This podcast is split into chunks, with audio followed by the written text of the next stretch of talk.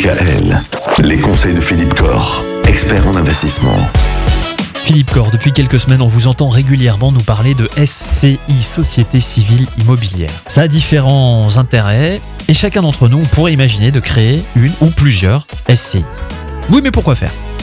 Alors la SCI, c'est effectivement la, la possibilité d'être propriétaire d'un bien immobilier à plusieurs en ayant des règles de fonctionnement. Déjà, créer une société civile immobilière quand on va acheter tout seul, si c'est pour mettre un porte-nom, hein, voilà, euh, dans la SCI, ça n'a pas de sens. Il faut bien être conscient que la SCI, c'est lorsqu'on achète à plusieurs ou que l'on veut être propriétaire à plusieurs d'un bien immobilier. Je prends l'exemple d'un couple non marié, non paxé, qui va acheter sa résidence principale. Il faut créer une SCI. À mon sens, c'est aujourd'hui le conseil à donner, parce que cette SCI va permettre protéger chacun des partenaires, dans le sens où effectivement, sur les parts de cette SCI, ils vont pouvoir faire ce qu'on appelle des parts croisées entre du démembrement et de l'usufruit. Si vous êtes non marié, non paxé, vous achetez un bien immobilier ensemble, une résidence principale, si l'un des deux vient disparaître, l'autre se retrouve en indivision avec les héritiers de son compagnon ou de sa compagne. Ce qui peut être très très très problématique.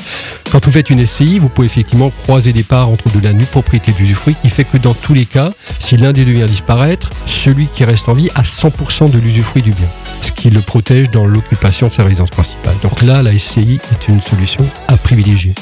Une autre solution, effectivement, c'est lorsque l'on veut développer un patrimoine immobilier locatif et que l'on sait que l'on va être rattrapé par la fiscalité.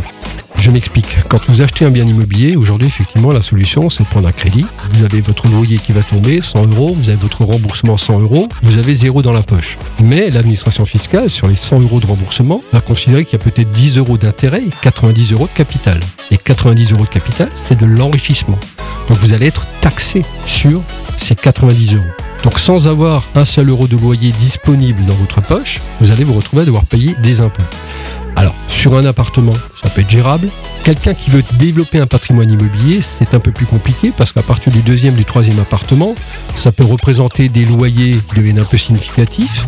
En contrepartie de ces loyers, il y a des remboursements qui sont significatifs, donc il y a toujours zéro dans la poche.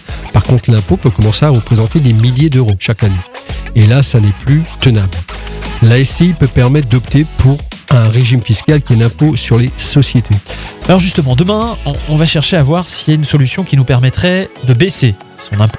Retrouvez l'ensemble des conseils de DKL sur notre site internet et l'ensemble des plateformes de podcast.